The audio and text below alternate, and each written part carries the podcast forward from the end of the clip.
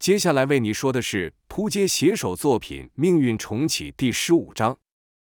前文说到，亚平因过度担心丽君发生意外，已经连续好几天是一睡着便做噩梦。今晚他又做噩梦了，他梦到丽君身处在一个阴暗的洞穴，全身轻飘飘的浮在半空中，在他的周围还有许多看不清的模糊人影在嬉笑着。与此同时，还有一大群未知的动物发出尖锐的叫声和拍动翅膀的声音。此时的丽君没有被捆绑在椅子上，只见她慌张的不断挥动手脚，像是溺水的人在胡乱挣扎一般。但不论她如何努力的摆动，都无法逃离那奇怪的立场。仍然在半空中上下漂浮着，周遭的人还开始对他投掷各种金属工具。丽君扭动身体，试图避开朝他射来的物体，但都没能成功。那些物体像装了追踪器一样，一件件快速的朝他飞去，插进了他的身体里。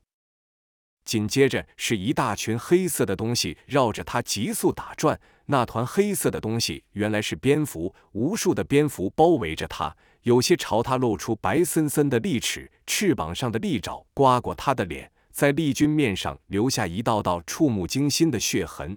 只见蝙蝠群将他整个缠绕后，又向四周散去，留下身上插满各种工具，被蝙蝠吸光血的一具干尸。亚平吓得睁开了眼睛，梦里那恐怖的景象还历历在目。他感觉口干舌燥，想起身喝点水。惊魂未定的他觉得窗外有亮光射入，好像听到了汽车熄火的声音。他以为是丽君回来了，惊喜的叫道：“丽君，是你吗？”朝窗外一看，除了街道上的路灯静静发着光外，没有什么异常。他觉得自己实在过于紧张了，于是他又躺回床上。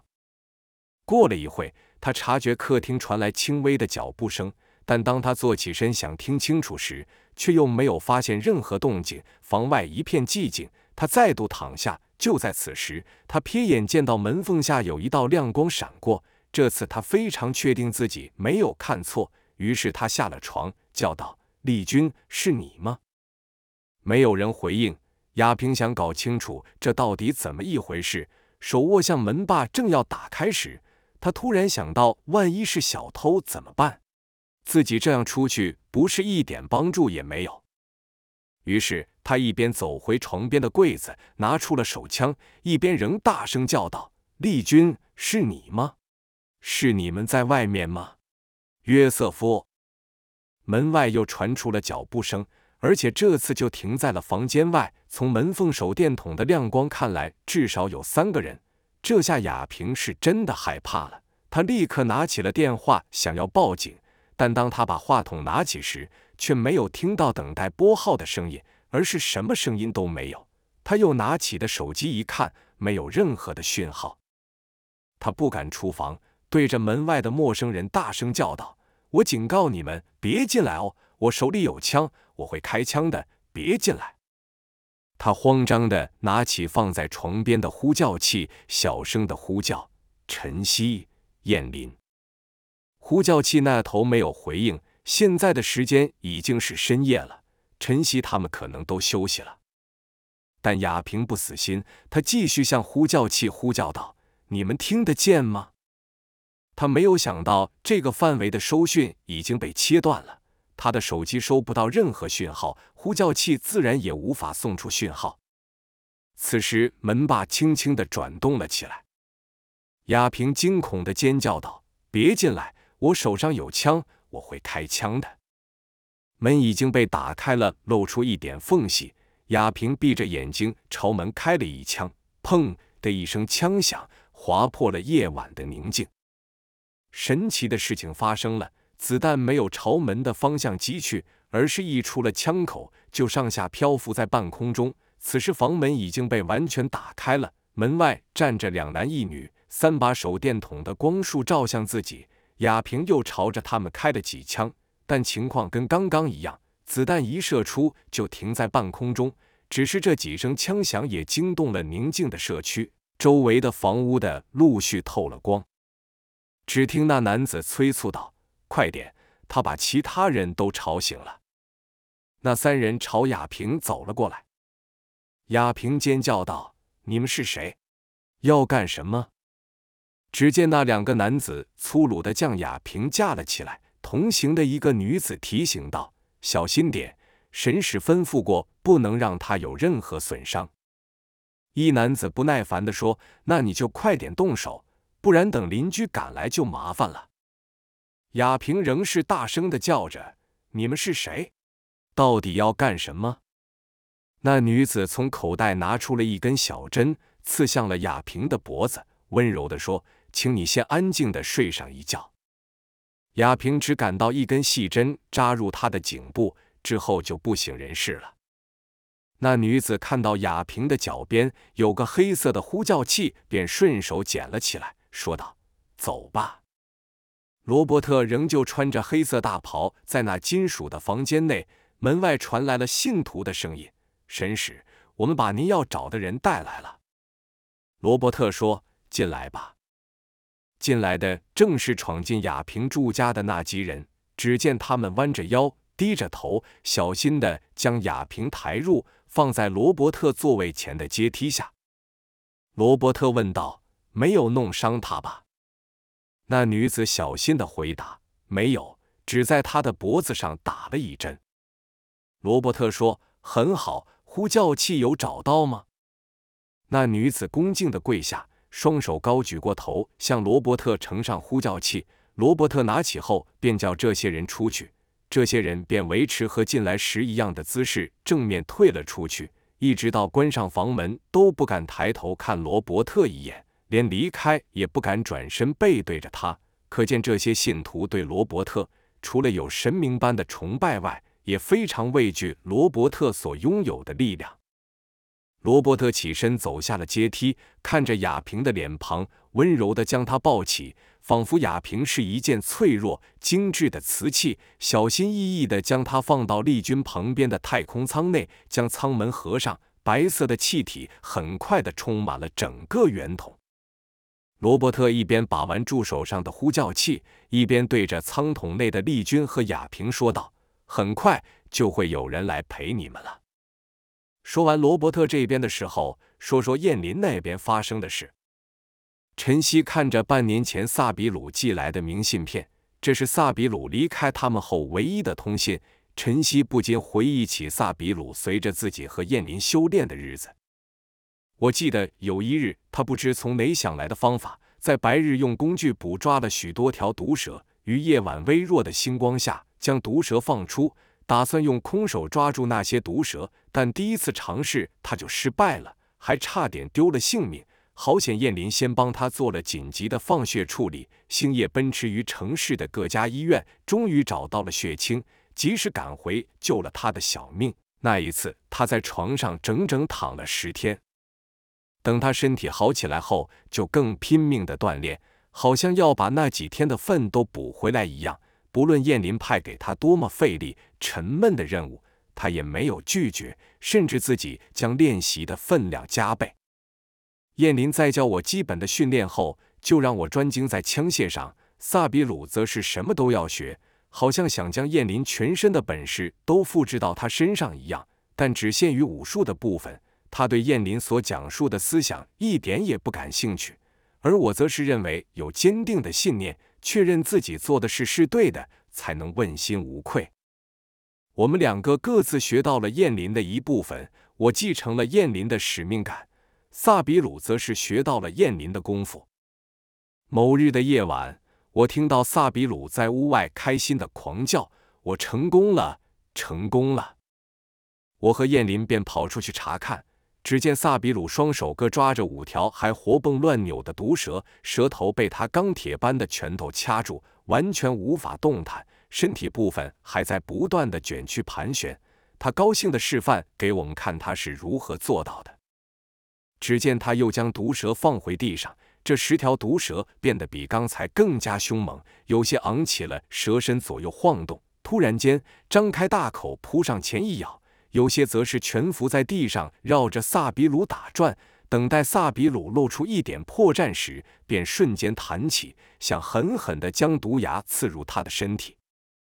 在昏暗的星光下，萨比鲁的眼神如同猎豹一般，出手快如闪电。我看到一条蛇朝他扑去，但一道比蛇更快的黑影晃过后，那条刚刚张嘴想咬他的蛇头已经被萨比鲁牢牢地抓住。几条一直蜷伏在地上打转的毒蛇也同时间张嘴咬向萨比鲁最难防备的脚踝处。只见萨比鲁短跳而起，双脚落下时，脚趾就准确地夹住了两条毒蛇的蛇头。其余几条毒蛇则和最初的命运一样，被萨比鲁牢牢地掐住。不到几分钟的时间，蛇群又全被他制服了。他开心地对着我们说：“如何？我很厉害吧？”燕林满意的点点头，我则是看呆了。印象中，就连燕林也没有像他这般敏捷的身手。我开心的称赞他，他非常高兴。但老实说，在我心中对他有这么一丝丝的妒忌。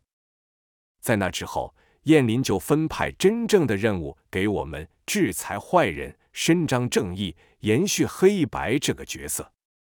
燕林挑选几个罪大恶极的家伙。让我们看他们所做的丑陋事情，定定暗杀的计划、时间、接应与撤离的路线。而在现场无法预料到的事情，就需要我们两人随机应变了。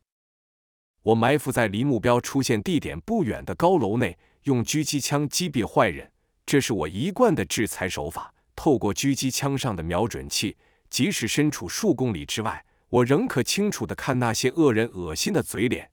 此刻，我脑海中便浮现了那些受害者的惨状和他们无助的哭泣声。在扣下那夺命的扳机时，我毫不犹豫。子弹离开枪口时，卷起周遭的空气，在我看来，就像那些受害者的灵魂附在了那颗代表着正义的子弹上。不是枪械给予我制裁的力量，我发出的是他们内心的渴望，渴望这世界还有人替他们讨回公道。当目标倒下的时候。我仿佛感受到了这个世界的净化。我心想，原来这就是燕林身处的世界。萨比鲁比较像是用那些人来测试自己的能耐。他偶尔也会在远方狙击目标，但他更喜欢近身搏斗。他和我说，身处在枪林弹雨的暴风圈中，令他全身的神经紧绷，是我躲在远处狙击体验不到的。透过敌人热腾腾的血液喷洒在自己的脸上。听到对方痛苦的叫声和没尊严的求饶，才能让他感受到正义的力量。有时候，对方也会雇佣几个比较专业的杀手，让我们任务的难度升级。这时，燕林就会让我和萨比鲁一起行动，而我总是在远处做掩护。萨比鲁喜欢当那个吸引危险、穿梭在死神镰刀下的人，就和燕林一样。在一次的任务中。出现了我们和燕林都没预料到的事情，对方派来的枪手居然阴错阳差的和我找到了同一个地方，而且不光是一位枪手，而是一群人来到我埋伏的地点。原来是原本约好要交易的毒贩，其中一方打算来个黑吃黑，便来到了我埋伏的这间废弃大楼，打算击杀对方。于是角色互换了，我从猎人变成了猎物。在我击出最后一颗子弹后。对方仍有四个人不断朝我开枪，我躲在一根石柱的后方，大腿、手臂都中了弹。在此危机时刻，萨比鲁赶到了，他很快的撂倒了剩下四个人，解除了我的危险。他说，在约定的地点，没等到第二个目标出现，而在约定现场的毒贩也觉得事有蹊跷。就在他们打算离开取消交易时，萨比鲁抓住了这个时间点，将他们歼灭。并从无线电上知道我的处境，立即赶了过来，在最危急的时刻救了我。随着他愈来愈强大，他心中缺少的信念便渐渐浮现了出来，这也使得他离我们愈来愈遥远。他开始认为维持社会正义对自己一点好处也没有，冒着偌大的生命危险也没人会感谢他。他渴求能得到更多人的认同和肯定，最好是让大家都知道他的存在。他一直不明白，我们所做的一切从来就不是为了个人的利益，而是为了信念。身为墨者，本来就是隐身在暗影中的制裁者。一日，他突然和燕林说，他想离开。他认为燕林所做的一切是冒着失去生命的风险，在黑暗中保护那些与自己毫无相干的人。他恳求燕林让他回到家乡，让他用这身力量去保护那些和他一样饱受欺负的弱者。他振振有词地对燕林说：“我空有这一身力量，却无法保护仍在受苦的同胞，那有什么意义？我的血应该是为了我的同伴流的，而不是为了让那些醉生梦死的人安逸过活。”燕林没有表示反对。因为萨比鲁说的话的确有道理，燕林看着萨比鲁，从他的眼神中，燕林仍能感觉到萨比鲁保有当初不怕危险前来警告他们的善良与勇气，但同时也看到了那渴望证明自己强大的欲望。燕林只是淡淡的对萨比鲁说了一句：“不要让你所拥有的能力毁了你。”萨比鲁认为燕林是不相信他，这激起了他倔强的脾气，回道。我绝不会让你们失望。那晚，萨比鲁离开了我们，我唯一的同门离开了，那个救过我性命、爱跟自己斗嘴、一起出生入死数次的男孩离开了。正当晨曦在回忆萨比鲁的时候，呼叫器传来了模糊的杂音。此刻，燕林也来到晨曦旁边，浏览住新闻，搜寻下一个要制裁的对象。呼叫器仍不断发出杂音，沙沙作响。燕林拿起呼叫器看了看，按下了说话键，说道：“雅萍，是你吗？”突然，呼叫器的杂音没有了，传来了一个男子的声音。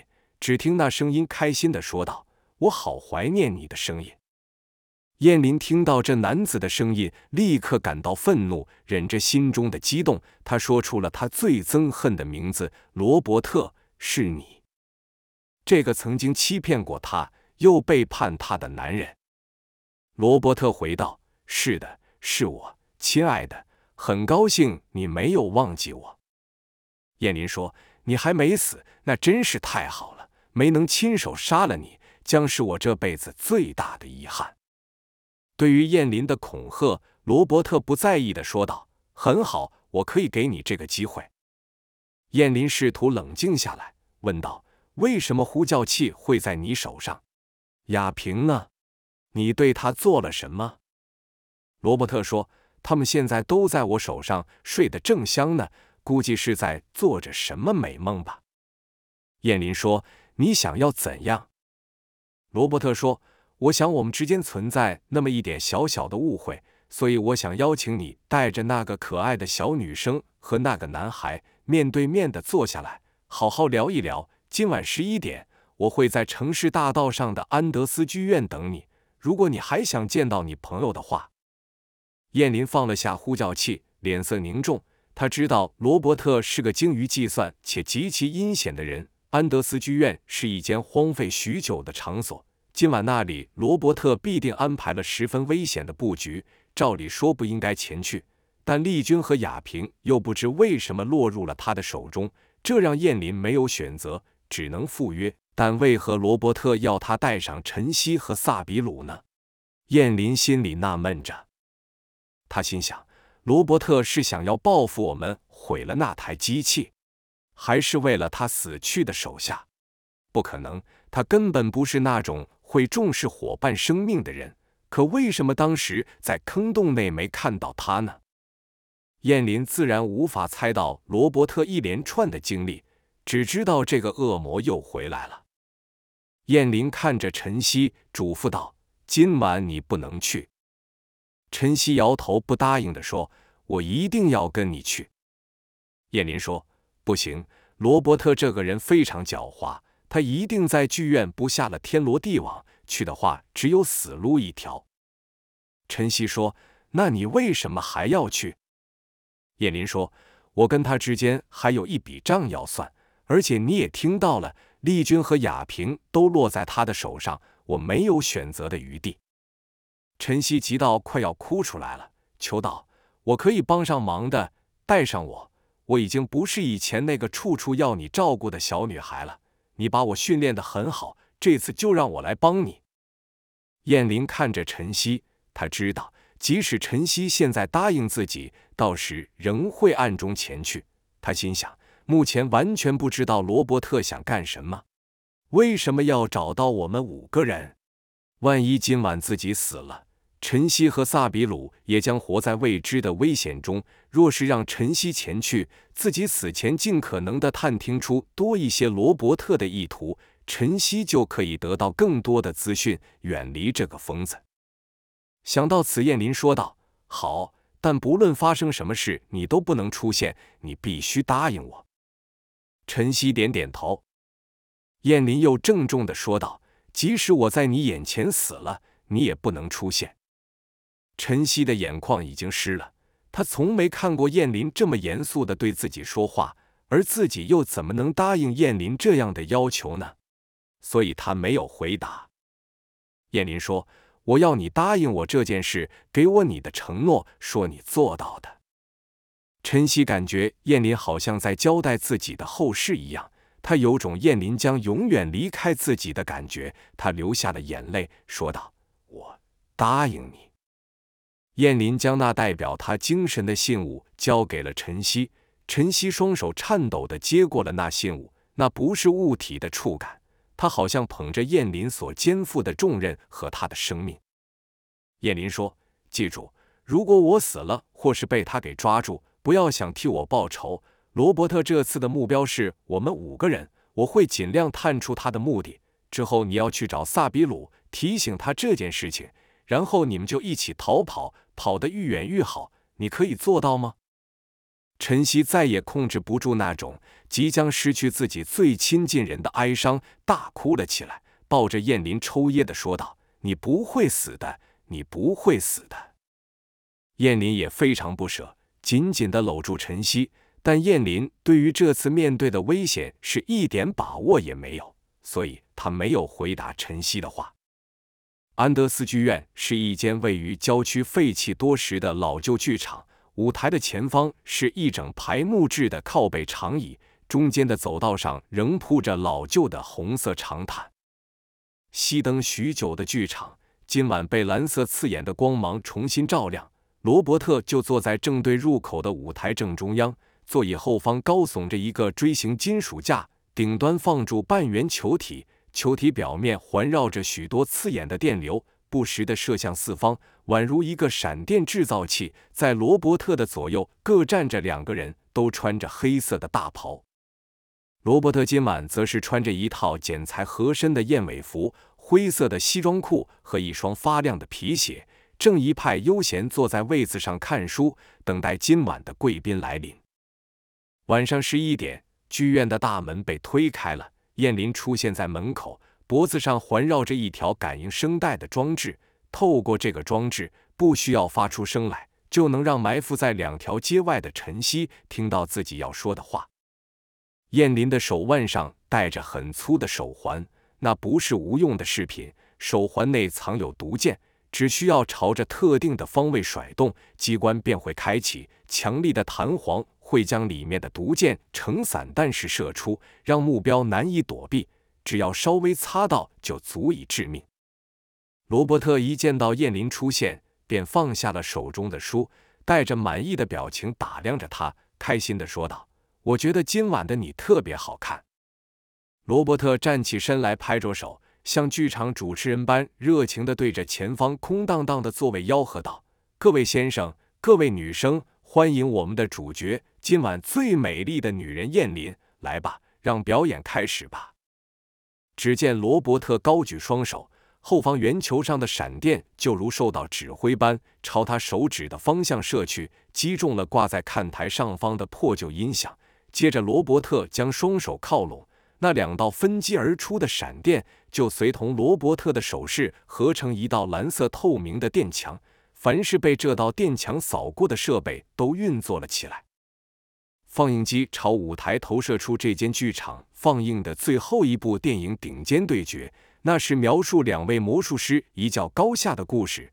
罗伯特就如同电影中的魔术师般，能化腐朽为神奇，让这座死气沉沉的剧场重新活了过来。但燕林对罗伯特神奇的表演不感兴趣，他脸上甚至没有一丁点惊讶的样子。对燕林来说，周遭的变化都无法影响他。在他眼里，目标只有一个，就是罗伯特。燕林对着舞台上的罗伯特冷冷说道：“丽君和雅萍在哪里？”罗伯特觉得有些扫兴，温柔的说道：“你真的需要好好放松一下，亲爱的，你活得太辛苦了。”燕林双眼始终盯着罗伯特，仍说出一样的话：“丽君和雅萍在哪里？”罗伯特没有理会燕林的问题，反而转身欣赏起身后的电影，像是在和朋友聊天般说道：“你看过这部电影吗？当时我真是被影片里那些神奇的魔术给深深吸引住了，我一度还以为那些魔术都是真的呢。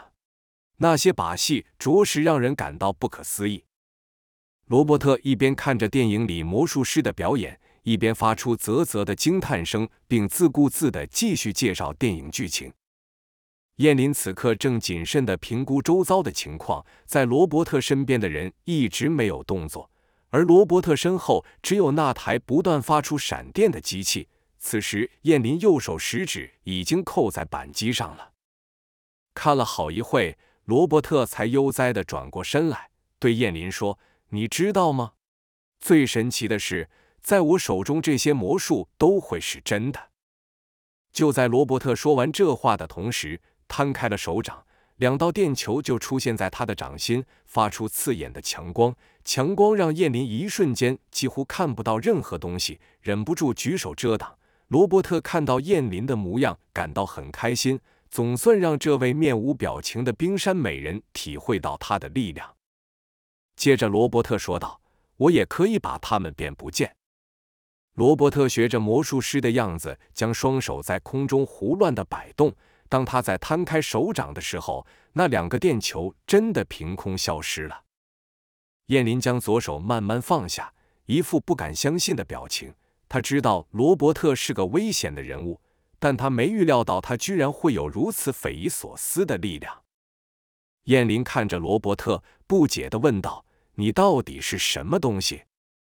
罗伯特装腔作势的说道：“这很难说。有些人把我当成上帝，有些人认为我是外星人，还有些人把我当成神的使者。你喜欢我哪一种身份？”燕林继续追问：“你对雅萍和丽君做了什么？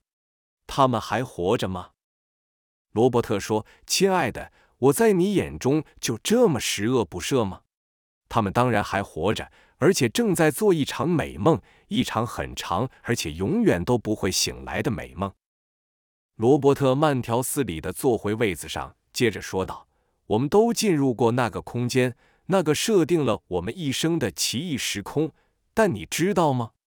根据我的理论，那个空间就像是一个小泡泡罢了，如同小孩子玩的肥皂泡泡般，气泡的表面倒映着周遭的景象。”爱因斯坦的小玩意让我们注意到这个倒映我们一生剧本的泡泡。我必须承认，那的确是很神奇的一幕。在那之后，我便开始研究这个问题。我是这么想的：我们的一生都根据泡泡内设定的画面进行着，我们的宇宙则是包覆一切的大气泡。但这又衍生出了更深一层的问题：是谁，或者该说是什么，吹起了这个泡泡？这个世界之外还有没有别的泡泡？有的话，那又是个什么样的世界？这问题着实困扰了我一阵子，最终让我找到了一个可以突破这个空间的方法，让我们去寻找真相。但那需要极大的能量，那能量就藏在我们几个人的大脑内，我们的大脑中就存在着与更高维度之间的连结，所以我需要你们的脑袋，你们五个人再加上我。我们可以一起开启跨越维度的通道，探索从古至今都没人到过的地方。罗伯特伸出手，像是在邀请燕林一样，说道：“我是在给你们机会，一起参与这伟大的计划。”燕林冷冷的说道：“如果我们拒绝呢？”罗伯特又靠回了椅子上，沉下了脸，说道：“你们没有拒绝的权利。”接着语气瞬间变得严峻，喝道：“另外两个小孩呢？他们在哪？”燕林知道罗伯特要卸下那伪装的面具，露出本性了，也已经得知他的计划。交涉结束，燕林说道：“开枪！”远方的陈曦接到命令，扣下了扳机，子弹以急速冲出枪管。带着一股螺旋劲风射向端坐在椅子上的罗伯特。同一时间，燕林也对罗伯特开了枪，但所有的子弹一接近舞台前缘，就像失去动力般漂浮在半空中。这变故让燕林和陈曦都震惊了，他们立时想起了丽军去洞穴探险时所拍摄的影片，但这不是什么榔头、铁锤，这可是子弹啊！罗伯特起身来到舞台的前缘，也就是子弹漂浮的地方，数着：一、二、三、四五。刚才你击出了四发子弹，这四颗子弹的大小和方向都是一样的。罗伯特像在把玩浮力球般，把那四颗燕林射击的子弹拨到一旁，那四颗子弹就这样缓缓地飘到旁边。接着，罗伯特拿着由晨曦激发的那个子弹，子弹射击的方向和尺寸都明显不一样。罗伯特朝着那子弹激发的弹道看去，他看到两条街外的大楼。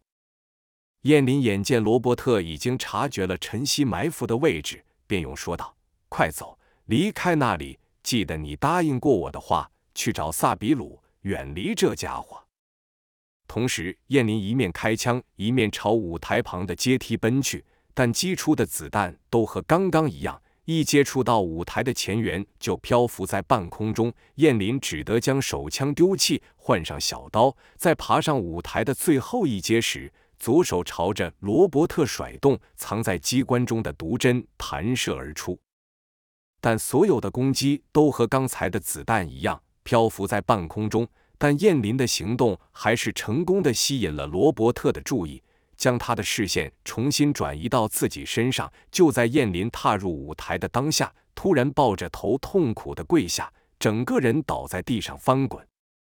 罗伯特看着燕林说道：“你知道吗？”所有的物体都有一种频率，只要找到对的频率，就能使物体产生共振。而在这个舞台上，充满了我的脑波频率，这只会对同样进去过那个空间的你们几人产生感应。燕林仍抱着头，痛苦的在地上打滚，而且随着罗伯特向他走近，那份头痛欲裂的感觉就更为强烈。罗伯特蹲了下来。抱起燕林，拨开他的头发，看着他的脸，说道：“亲爱的，请原谅我，因为你实在太危险了，我不得不这样做。”他张开手，在他的掌心就出现了一颗刺眼的电球。他将这电球朝燕林的胸口放了上去，燕林如被电击般全身震动了一下，便陷入了休克状态。远方的晨曦透过狙击镜看到了一切。当燕林一踏上舞台时，通讯器便传来沙沙的干扰声。他看到燕林痛苦地趴在地上翻滚，无法听到罗伯特对他说了什么。只见罗伯特手上出现一个刺眼的光球，然后他碰了燕林一下，燕林便一动也不动了。陈曦此时早已泪流满面，想起燕林最后对他说的话：“快走，离开那里！记得你答应过我的话，去找萨比鲁。”然后远离这可怕的家伙。